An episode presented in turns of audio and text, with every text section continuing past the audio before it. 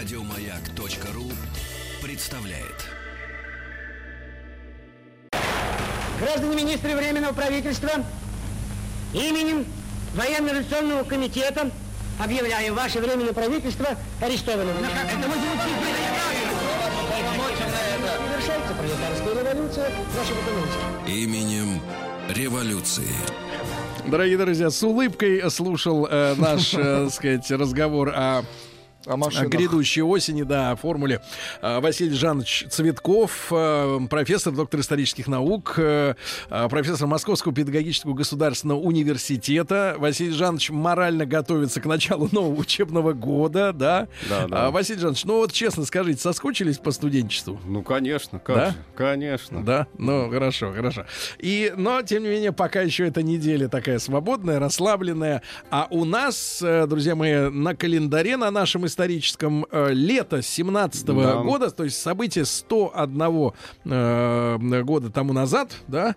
И к- мы переходим к августу, да. Ну, июль, конец июля, август, да. В прошлый раз мы как раз остановились вот на проблеме формирования нового правительства, как его называли, правительство спасения революции.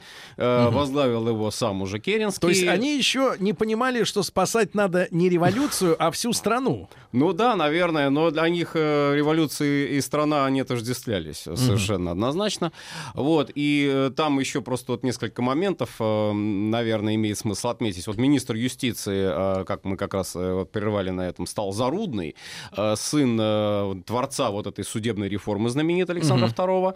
Э, И его вот позиция по отношению к большевикам, в общем, тоже, наверное, так это важный момент, а, отличалась от предшественника. Предшественник министр Переверзев, он считал, что всех революционеров надо закрывать, как говорится, и чем скорее, тем лучше радикалов.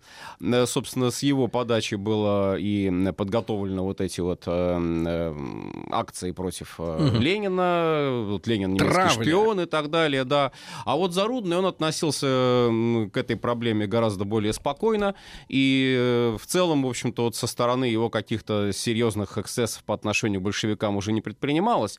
И более того, вот период, когда он был министром, как раз и вот эти корниловские дни наступили, а там уже происходит, по сути, реабилитация на партии большевиков. Она возвращается в большую политику, правда, за исключением Ленина, который вот до э, последних дней... э, Прижился до в шалаше. октября. Да нет, ну он там уже в шалаше уже Он же и не стало. один там был. Василий Ну, Жанович, а если комары. коротко проиллюстрировать а, ситуацию в целом по стране, да, мы же понимаем, Мгм. что вот э, был в феврале, значит, бунт в Питере, да, в Москве события, а до окраин, как говорится, докатилась вся эта история окончательно. Постепенно, не сразу все. Конечно, в крупных городах быстрее всего произошла реакция, то есть э, в тех городах, которые были близко к линии фронта. Это и Киев, ну, это то и есть это Минск. Запад. Это Запад, да. Ну, Сибирь тоже, естественно, отреагировала. Опять же, правда, здесь вот, э, если говорить о реакции на революцию, она, наверное, шла, ну, по принципу вот этих расходящихся волн. То есть все идет от центра и сверху, сверху вниз. То есть не столько, может быть, было низовое недовольство, вот по Сибири, если, например, судить, сколько просто вот как бы Импотенция пришли власти. представители новой, да, пришли представители новой власти, объявили, что теперь власть уже другая, все, царя нет, ну, ну что делать, ну будем жить дальше.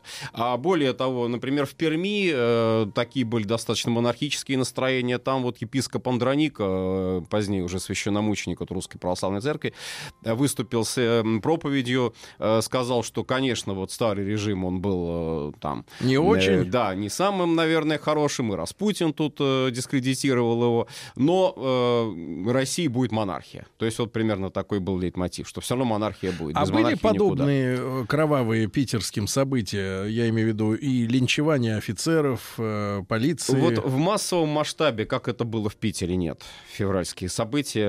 э, Самые сильные, конечно, это именно питерские. И питерские, кронштадтские, я бы так сказал. Вот вообще вот этот северо-западный регион. А чем дальше, тем спокойнее. На Черноморском флоте, например, в отличие от Балтики, э, ну, многие считают, что это лично заслуга Колчака, как раз, который командовал в это время флотом. А там вообще эксцессов никаких не было. Там вся вот эта вот э, революционная волна, она поднялась э, с лета примерно 17-го. Там уже Колчак ничего сделать не мог, он уже ушел в отставку. Э, Вот, и, и пошло-поехало. То есть вот, э, но что с другой стороны, а, вот а- а вот интересно. эти власть держащие, они даже не пытались сопротивляться, да, на местах? Нет. Э, вот я опять тех, же, кто в отвечал отличие, за порядок. э, в отличие от октября, когда как раз, наверное, проще будет э, власть э, в столице, там всего 6 человек погибших в Петрограде, да, во время э, вот этих событий октябрьских 17 года, провинция отреагировала гораздо более жестко, и там уже пошли эксцессы, вот это уже элементы гражданской войны, и противостояние, и убийства. А февраль, вот тут наоборот, обратная картина. То есть в Питере очень бурно, и жертвы, а в провинции более или менее спокойно. Василий Жанович, так вот, э, август, да? Э, Да, и вот э, эти новые министры, э, еще один, кстати, там интересная личность, это министр путей сообщения Юринев. Э, Он э, входил в состав Московской городской думы и был одним из соавторов э, первого московского метрополитена еще до революции. Э, м, В общем, предлагал тоже вот этот вариант. Э, Так ничего и не построили, Кстати, но на- планы, на- проекты наверное, были. на заметку нашим слушателям, вот если окажетесь в Екатеринбурге, э, соответственно, рядом с храмом или, по-моему, даже на этой территории, там в здании находится музей э, Николая II, А, посвященный, да-да-да-да-да. да. И там очень интересные действительно артефакты собранные, и, во-первых, и кружки с того самого, с той самой ходынки, где э, столько людей погибло, да, вот во время, ну, вот празднования, так называемого, да, э, восхождения на престол. И, и более того, разные проекты действительно, э, в том числе инженерные, Ну да, да. которые относятся ко временам Николая II, и действительно московский метрополитен, схема московского метро, а, Василий Жанович, насколько я понимаю, но те станции, которые они сумели запланировать, они, в принципе, совпадают, да? Ну, тут несколько слов, может быть, интересно тоже Да. сказать э, по метро. Э, Там изначально был проект такой, что э, метрополитен должен разгрузить вокзалы. Э, Прежде То есть всего. это круговая система, она была А, задумана. Полукруглая, полукруг, а потом, ну, самый насыщенный пассажиропоток, где он был, на Комсомольской площади, естественно. Вот, ну, Три нынешняя Комсомольская, да, э, Каланчевская. Вот. А дальше уже э, тот проект, который буквально ну, начали уже реализовывать, это проект э, предусматривал делать вот такую дугу своеобразную от э, нынешнего э, трамвайного депо на, э, если вот представляете себе, на Калитниковке, Так. а, Там как раз это товарное депо и планировалось, как изначальное э, депо для метрополитена. А, это И, э, метродепо. Да, да, да. А ну сейчас там уже трамвай, естественно, ничего не осталось, память только. А дальше уже вот эта дуга выходила, должна была выходить на э, площадь трех вокзалов. Но началась война, и вообще Дума Московская городская, она здесь сомневалась в целесообразности метрополитена, потому что это требовало больших денег, откуда их взять, оправдается ли, окупится ли. Ну и так потом все это вот уже до... Но планы были. 30-х годов, да. И Так. вот Юринев как раз в том числе принимал участие. Кстати, вот э, хорошо вы тоже вспомнили о Николае II. В это время как раз происходит уже перевод царской семьи из царского села в Тобольск. 1 августа 17 Ну и года. как, э, как говорят альтернативные YouTube, э, так сказать, докладчики, значит, э, в Тобольск отправила одна из семьи, из семи семей двойников Николая А, ну II. это- Кстати говоря, вопрос к вам. Василий Жанович. Я понимаю, вы будете до, последнего отпираться, как, как условно, как профессор, да? Но тем не менее, я понимаю, значит, научному человеку э, принимать вот эти все YouTube измышления как бы стыдно. Э, Это не наш, не наш уровень. Но тем не менее, были вот у Николая II после особенно серии покушений, да, вот которые там, э, ну, знала царская семья, там, и, и убийств всех этих, были ли днев- двойники? Двойники. И говорят, что Николай II вообще, в принципе, всегда на трех э, экипажах путешествовал. И вот э, никогда никто не знал, на каком настоящий-то Николай Саныч едет. Нет, ну это мистификация, конечно. Иное дело, что сходство было, но это знаменитое, конечно, сходство с Георгом, э, королем Не, ну Георгом это тот-то не сядет в карету. Вот, да. Небезопасно. А, э, были идеи двойников, э, всплывали. Это когда Распутина убили. Якобы, что там вот двойника убили. На самом деле Григорий Ефимович там выжил и каким-то образом там, значит, еще Там продолжает. тема такая, что сейчас же вот все это, все это бур- бурно обсуждается, опять следственные дела. Мы просто не должны бросать наших слушателей, знаете, вот так вот в пучину, вот это вот официальное, так сказать, вот маяк, он, значит, официальный, а вот, значит, есть правда для народа, Да она в нет, Ютьюбе. Нет, нет, нет. я про что хочу Правда сказать, в что там якобы правда, правда в, в силе, я Правда, понимаю. да. Э, Нет, нет, Василий Жанович, я про что хочу сказать. Вот я же просматриваю те источники, естественно, которые интересуют и общественность, да? М, а Что еще делать в пробке? Ну, неужели слушать музыку? Логично. Это ж тупо. Э, Вот, ну и, соответственно, м, там называются и фамилии, как бы вот семей якобы, да? И говорят, что очень сильно не совпадает состояние зубов А, останков. ну да. С тем, что, в принципе, у царя не могли быть такие плохие зубы. Но это как-то не вяжется. Ну, ну обычный человек может себе позволить гниль, так сказать, да, но, но вот так Не как-то император. как-то не очень. Ну, Сергей Валерьевич, ну если там одна бы была это стоматологическая проблема, я думаю, что это совершеннейшая ерунда вот, на самом деле. Так, Василий Жанович, я понимаю, вы, вы при исполнении все Да понятно. нет, Хорошо. нет, на самом деле, ну вот просто уже вот так, если посмотреть, зачем нужны были двойники-то, с другой стороны? Двойники? Да. Для того, чтобы, так сказать, настоящего отправить куда-нибудь. Полиция действовала более разумно. Если бы были какие-то... Во-первых, конечно, шла слежка, были провокаторы и прочее. Если вдруг было какое-то подозрение, что по маршруту следования царской семьи э, будет, э, возможно, Ну, какой-то там боевик... дедушку-то взорвали, пардоньте. Ну, дедушка пренебрегал вообще. Его предупреждали. Полиция предупреждала о том, что будет покушение. А он э, фаталист в какой-то степени, вот Александр II-то был, и поехал вот этой дорогой. Мгм, то есть сам Вот, виноват. А здесь, здесь маршрут меняли. Здесь меняли маршрут. Здесь по принципу, что вот, допустим, первый экипаж, э, первая карета там, может быть, э, пустая поедет. Вот, э, чтобы боевик как Ну, бы короче, не зная, Василий где они ладно, находятся. не будем углубляться, но вы, Ну, вы, вот таких э, документов о том, что были э, семьи целиком Нет. дублирующие, дублирующие царскую семью, нет. Нет. То есть так хорошо скрыли, что и документов не осталось, правильно? Давайте извернем. Ну, можно и Дадим так. надежду. Можно и так, Понимаешь, э, Василий я-то, я-то людей понимаю, потому что человеку, э, который, с одной стороны, воспитан э, в Советском Союзе, да, Да. и мы же все советские люди, да, э, у него не поворачивается, так сказать, сознание в голове, да, представить себе, что э, так жестоко поступили с детьми, да, Ну да. вот. И поэтому надежда на то, что а вдруг, так сказать, как-то вот иначе, она ведь, понимаешь, вот человека, тебя- человека держит на плаву в какой-то степени. Нет, ну там два э, вот этих варианта. Это Анастасия и Алексей. Чудом Нет, ну, там много самых, самых Это интересных версий. дальше. Что, например, например, вот я вот опять же, если возвращаясь к этой истории, да, например, учитывается площадь комнаты, Да. в которой все происходило. И говорят, что люди не, не понимают, что на самом деле там негде было развернуться такому количеству людей. Нет, вообще вот если забегать немножко вперед, да, согласен. Тут Там есть как много тесно, таких ну, нестыковок, та- там вся э, семья, таких вот- плюс еще все эти доктора, повара, и еще и стрелки. да, да, да, еще, и, еще и стрелки, Нет, и, типа, но- и типа такая тема, что, мол, якобы и вообще первый выстрел произошел случайно, какая-то перепалка началась. Да нет, нет. Нет, там свидетельства как раз такие, что, в общем-то, выстрелов было довольно много, и что все ста- старались попасть именно в Николая. Э, Поэтому он и был буквально вот изрешечен пулями.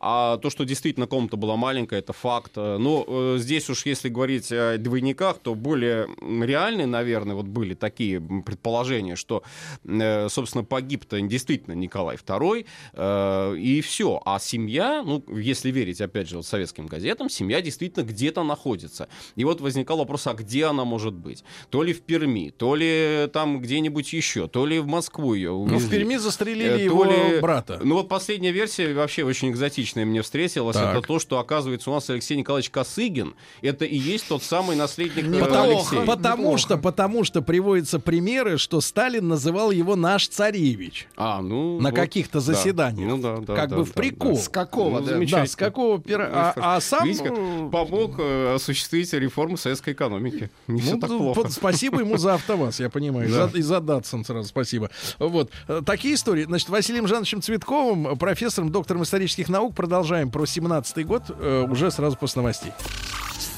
Товарищи, рабоче-крестьянская революция, о необходимости которой все время говорили большевики, совершилась!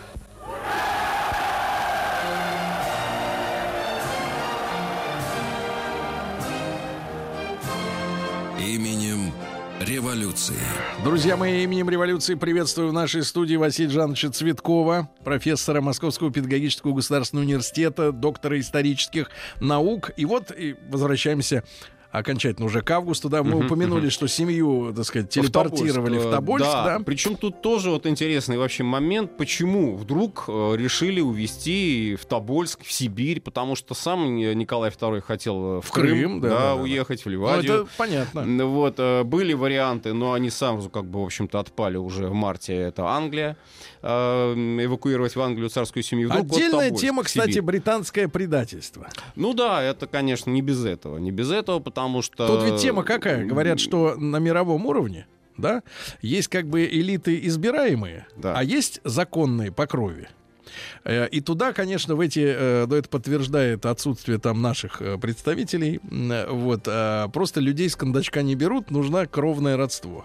Ну, и чтобы Россию выкинуть из клуба решающих вопросы державы, Угу. А, и решено было, так сказать, вообще, в принципе, устроить революцию, ну и затем убить э, императорскую семью, чтобы Россия потеряла своих, грубо говоря, представителей голубой крови в этих структурах мировых. Ну, есть такая версия, хотя если исходить из того, что дом Романовых очень разветвленный, то ну, есть, а, типа, любом... а у тех, у остальных, типа, нет таких э, полномочий. Ну, как сказать. Типа как они сказать, сбоку припеки. Как сказать. А, ну, здесь главное, наверное, другое. Здесь чисто такие политические соображения. Почему в Сибирь? А, и, да, так вот, а, у Керенского появилась информация. Вот тут, кстати, тоже достаточно темная история о том, что якобы царскую семью собираются освободить из царского села. То есть появляются некие группы заговорщиков, которые а, хотят э, там совершить вот этот вот налет, набег на царское село, освободить царя, ну и дальше уже там возвести его на престол. А более того, ну, сам Керенский объясняет это еще и тем, что со стороны вот левых партий, Совета, э, в частности, который стал очень лояльным временному правительству, тоже высказывались такие пожелания, что вот э, поскольку царская семья очень близко к столице, растут монархические симпатии, лучше от них избавиться, лучше их куда куда-нибудь так вот подальше отправить. И от заговорщиков подальше, от э, потенциальных э, освободителей, mm. и от общественного мнения подальше. А реальные документы показывают, что были заговорщики? Нет, конечно. Да более того, э, вот э, есть свидетельство Маркова II, знаменитого вот этого нашего э, думского хулигана, как его называли еще, ну, очень правых взглядов человека, а он э, достаточно четко пишет о том, что даже намерения офицеров, а намерения были, да, намерения намерение офицеров вот каким-то образом э, там задействовать э, вот эту вот идею заговора, идею там захвата, освобождения царской семьи, на тот момент, вот на момент весны 17-го, начала лета 17 -го года, они э, исключались именно по той причине, что вот если об этих намерениях узнают, то это только ухудшит положение царской семьи. То ничего хорошего это не сделает. Потому что реально там освободить их из дворца царскосельского было наверное, невозможно. Охрана была, в общем-то, так, 50 ну, на 50. Внешняя охрана была совершенно революционная. Внутренняя, которой вот руководил полковник Кабылинский, была очень лояльная. Кабылинский... Это его гвардия же, охрана? Э, царскосельские стрелки. Ну, царскосельские стрелки там, в общем, 50 на 50, потому что, с одной стороны, они вот как раз начали э, выступление это в феврале. Э, царскосельский гарнизон взбунтовался, собственно, с них все началось. А с другой стороны, ну, были и офицеры, были люди лояльные лояльные были даже те, кто по-прежнему называли «Ваше императорское величество».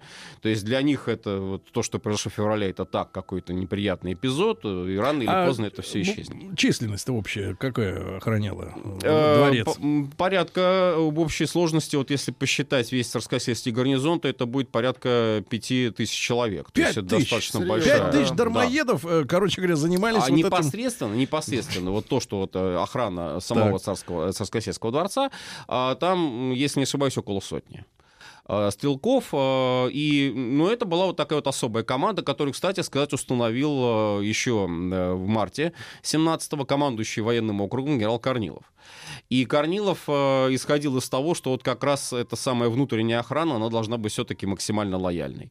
Внешнюю охрану сделали революционно, тут ничего не поделаешь. За этим следил Совет, за этим следили рабочие, местные революционеры, и поэтому тут надо было показать, что вот они все с красными бантами ходят. А внутренняя охрана, это вот уже тут как бы такой получался А какая была пирог. свобода-то у царя? Гулять по парку? В царско-сельском э, заключении, так условно говоря, да, э, достаточно большая. То есть, э, ну, конечно, были проверки, были, правильно сказать, поверки. То есть вот их там смотрели, проверяли по Царь? списку. Я. Есть одна штука. Ну, вроде того. Вот. А, но в остальном вот государь как бы не чувствовал каких-то стеснений. Знаменитые вот эти сохранились фотографии, где он там и э, дрова он колол, и там гулял с наследником, и сами дочери там тоже Кстати, вот как чувствовал себя наследник в это время? То, что Распутина не стало, uh-huh. да, а здоровье-то, я так понимаю, все-таки... Ну, ну, корь э, главный вот был вот как Нет, раз я имею в виду вот гемофилические Нет, проблемы. на тот момент, э, на тот момент достаточно такое стабильное было состояние у Алексея Николаевича. Ухудшение произошло уже вот в 18 году, резкое ухудшение состояния. Это март 18 когда он неудачно там катался и повредил э, себе, вот, как бы нанес внутреннее кровоизлияние. И вот вплоть до последних дней своей жизни он буквально уже Мучился. не мог передвигаться. Да. Это 18-й год. Угу. Вот. Василий Жанович, да. так, э, тем не менее, а кому принадлежит именно Стобольском-то идея, вот, буквально?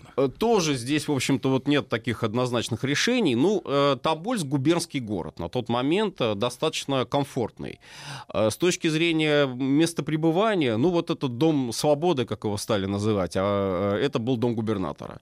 Э, бывшего губернатора Тобольска, вот туда решили царскую семью направить. Дом большой, то есть весь дом был э, в распоряжении царской семьи. А Николай II имел свой кабинет, э, дочери отдельно, значит, это не, это не Екатеринбург. В Екатеринбурге было гораздо хуже. Вот. И в целом, в общем-то, то, что их перевезли в Тобольск, вот судя по дневниковым записям государя, ну, не вызывало у него какого-то вот ужаса, какого-то возмущения. Там. Это вот потом уже на будущий год, когда вот в Екатеринбург он узнает, что его увозят в Екатеринбург, это действительно будет у него ну, такое, в общем, шоковое состояние. Да, он, он очень опасался именно Екатеринбурга. Вот, видимо, были какие-то предчувствия на этот счет.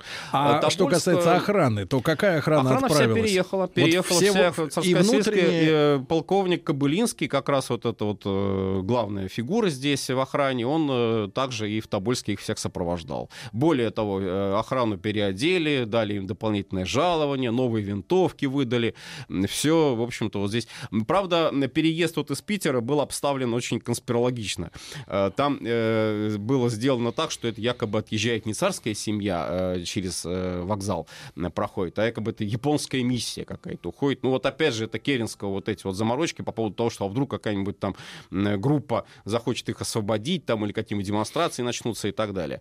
Вот. А дальше они, значит, уже когда вот подплывали к Тобольску, они э, уже на пароходе э, проезжали. Здесь вот интересный эпизод. Они как раз миновали село Покровское, вот там, где была родина Распутина. И вот э, это многие тоже отмечали. Вот государыня смотрела, это вот село нашего uh-huh. любимого старца, uh-huh. ну и так далее. А в Тобольск, когда они приплыли, жили на пароходе пять дней, то есть их еще на пристань-то не, не, не допускали. А потом уже вот в этом губернаторском доме э, единственное, что Николаю II было ну, неприятно, неприятно, э, скажем так, э, это то, что вот он не мог просто гулять, вот как он делал это в Тарскосельском парке. То есть его не выпускали на улицу? Э, негде было негде был. Там То не было он достаточно как большого... Ассанж нынешний бедный сидит. По, на балконе они вот ходили, там балкон был широкий вот этого дома, и они, значит, по балкону ходили. Но тоже это вызывало угу. определенное такое недовольство ох... части охраны, потому что собирались местные жители, и, значит, вот как бы смотрели, вот царь приехал угу. в Тобольск. Ну, вообще Тобольск был довольно консервативным городом по, своим, по своему составу населения. Там не было заводов, каких-то крупных. Это не Екатеринбург, опять же, это не пролетарский центр.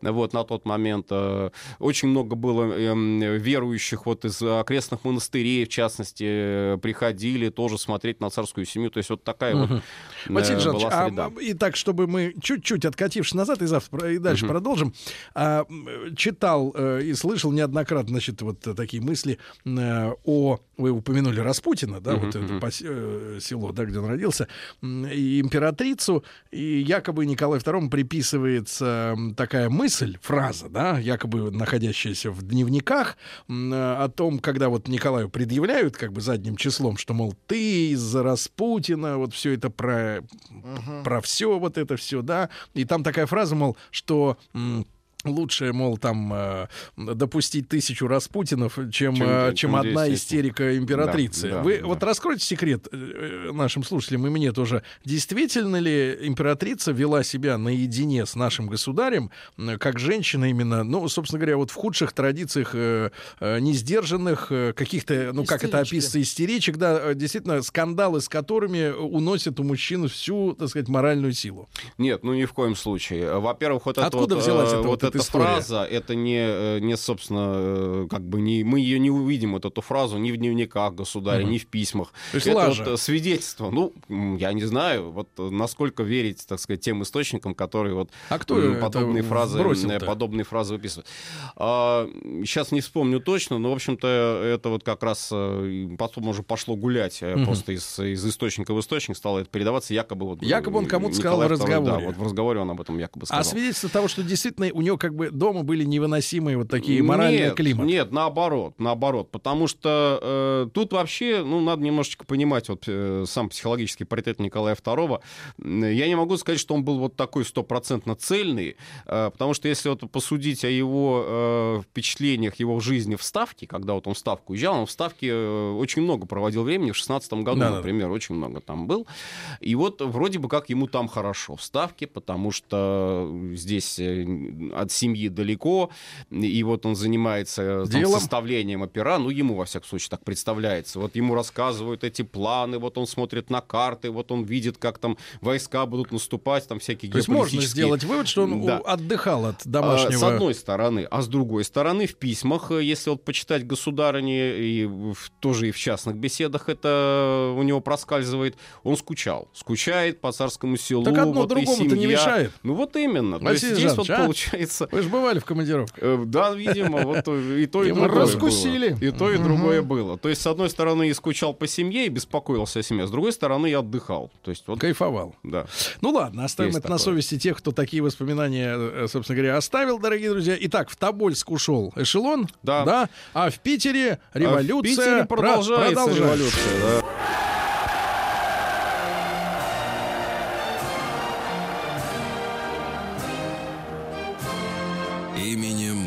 Революции. Друзья мои, э, наш э, профессор э, Василий Жанович Цветков, профессор Московского педагогического государственного университета, доктор исторических наук, с нами сегодня. Василий Жанович, итак, уехал Николай II. Кстати, когда маскировка вот эта закончилась с японским э, по- поездом, да, а как общественность восприняла общественность в Питере, что увезли? э, наверное, положить, больше положительно. Хотя не это главный был сюжет. На тот момент в июле гораздо больше обсуждали вопросы э, деятельности нового правительства, э, последствия вот этого провала наступления на фронте, новый главковерх Корнилов, его инициативы. То есть вот эти вот все вещи и созыв государственного совещания, который планировал Керенский провести в Москве. Это что за орган? А это очень интересный орган. Дело в том, что э, вот что делать власти, когда нет, э, когда она, ну не то что в воздухе висит, но Ну, нет какой-то у неё- вот представительной Когда подушки. нет старшего. Э, старший-то был. Нет, когда нет уважухи от народа, Ну? Вот это да, вот это вот уважухи не хватало. Э, Более того, там ведь как получилось? Э, Вот судя по как раз актам отречения Николая II и э, непринятия престола Михаила, Временное правительство обладает всей полнотой власти. Вроде бы, ну, чего плохого. Тут Ну только надо радоваться тому, что у них вся полнота власти. Но а, нужна какая-то представительная подушка. То есть, условно говоря, ну, суррогат парламента. Су- нет, не Нет, то. нет? Суррогат парламента, в котором будут представители населения, и которые будут все время говорить, как хорошо правительство А работает. почему они не могли на Думу-то опереться? А вот именно, из вот которой они все могли вылезли. бы опереться. Но, во-первых, у Думы кончались полномочия. Правда, они Когда? кончались у нее в сентябре. В сентябре. осенью. Родзянко предлагал Керенскому, говорит, давайте вот Думы действительно э, Продлим. оставим вот этот статус. Но Керенский не хотел, потому что считал, что Дума, хоть он сам был депутатом бывшим, э, он считал, что Дума слишком правая. Нужна э, ле- более левая э, такая вот То есть, общественная смотрите, поддержка. при царе она была центром смуты, Да, получается А теперь так. она стала теперь- правой. А, Ну, Керенский Слушайте, ну считает, какие что уроды, а? это опять... Вот, вот именно. Вот это вот его позиция. Она уже не удовлетворяет э, тем интересам населения, страны. Дума это вчерашний день. Ну, сделала свою задачу, сделала свою миссию, и все. И. Родзянко, э, кстати, да, Родзянко был жутко совершенно обижен этим положением. Мало того, что он хотел стать премьером, его не сделали. Василий Жанович, а Э, вот, маленькая а ремарка уже- от вас, как, как все-таки от историка, да, профессионального. Это э, закономерная история революций, да? Ну, конечно. Когда, грубо говоря, зачинщики и э, первоначальные исполнители, они смываются в унитаз. Ну, есть хорошее выражение, что революция э, пожирает своих э, создателей. То есть потом это вот, да, оно так и было. То есть это вот досидеть, часто... досидеть до светлого времени у инициаторов не получается. Далеко не всегда. Да, и вот раз, так, раз нет такой подушки, вот он ее пытается создать. И вот это самое государственное совещание, оно создается по принципу представительства от различных структур, от кооперативов, от профсоюзов. Ну, там же все полезли в политику. Всех. И в том числе даже... Там были, по-моему, даже чуть ли не союзы парикмахеров или каких-то швейцаров. А вообще, вообще, вот слово сказать, на тот момент создать какую-то организацию проще простого было. Потому что еще в апреле 17-го был принят специальный закон, который разрешал создание организации чисто явочным порядком. То есть нужно было просто пойти в местный э, суд и зарегистрироваться. А, мировой, да, и зарегистрироваться. Не все, спрашивая все, разрешения. Никакого да. разрешения не требовалось. Так, Поэтому а, этих союзов куча мало Так появилось. вот, что они с подушкой-то удумали? Да, так вот, э, как раз в середине августа э, решили созвать вот это вот э, совещание. Ну, там были представители Думы, там были представители от армии, от казачества, от национальных регионов. И вот это вот э, совещание э, собралось оно в Москве, в Большом театре. Кстати, вот именно с этого момента Большой театр э, до вот буквально начала 20-х годов он был местом проведения не только каких-то там театральных постановок, опер, но еще и местом проведения съездов различных. То есть количество актеров да. увеличилось. В том числе. А это, кстати, так и писали в прессе, что вот вместо того, чтобы идти а что, больше не было зданий в Москве, где можно было потусоваться? Вот такого большого, наверное, нет. Э, ну и потом... То есть они, погодите, они в Москве собрали? В Москве, в Москве. То есть правительство в, в Питере? Правительство в Питере. А они в Москве а собирают... в Москве. А по какому принципу они туда э, людей э, собирали? Вот это вот самое представительство. Представители разных совершенно фракций. Ну, из, из крайне правых там был Пуришкевич представлял себя и выступая как раз э, на одном из там дней этого государственного совещания, он постоянно говорил о том, что вот я революционер, я убийца Распутина. Всячески, всячески. Гордился этим. Вот. А э, слева, э, лево, ну, большевиков, вот именно лидеров большевиков, естественно, не было. А Чиидзе, ЦРТЛ, меньшевики, эсеры, вот эти фракции, они были представлены очень широко. И был некий центр, который, собственно, вот Керенский считал, что он и должен должен стать таким здоровым центром, э, но не, не оправдались его ожидания в полной мере, потому что, э, например, Керенский, поскольку он сохранял пост военного министра, очень рассчитывал на поддержку военных. Он ее не получил. Государственное совещание, выступили генералы, э, выступил Корнилов, выступил Алексеев, выступил атаман Калидин, и ни один из них не сказали стопроцентно, что вот как хорошо бы время правительства ведет правильную политику. Вообще уколы... Они до какого времени-то заседали? Заседали в этом? Они заседали три дня. Они заседали три дня, государственное совещание. Причем, что интересно, когда э, был первый день э, заседаний, э, в Москве заводы бастовали. Бастовал трамвайное депо. И вот это многим тоже не понравилось, потому что приехали в Москву делегаты из Питера, угу. и им пришлось на извозчиках, извозчиков нанимать на вокзалах, потому что трамваи не ходили. А они хотели на трамвае ехать, как Ельцин, что ли? Ну, вроде того. Вот. И вот городской голова, СССР Руднев, он выступал и приносил извинения за то, что вот, видите, не получилось вас встретить так, как мы, нам бы хотелось в Москве это сделать. Угу. То есть идея Керенского с тем, что у власти появится такое виртуальное подкрепление, да, да. провалилась? Э, ну, оправдалась, но не полностью. Оправдалась в лучшем случае где-то процентов на 50. Василий Жанович, вот в следующий раз продолжим. Итак, август 1917 Спасибо. года. Василий Жанович Цветков, доктор исторических наук. Спасибо огромное. Спасибо. Еще больше подкастов на радиомаяк.ру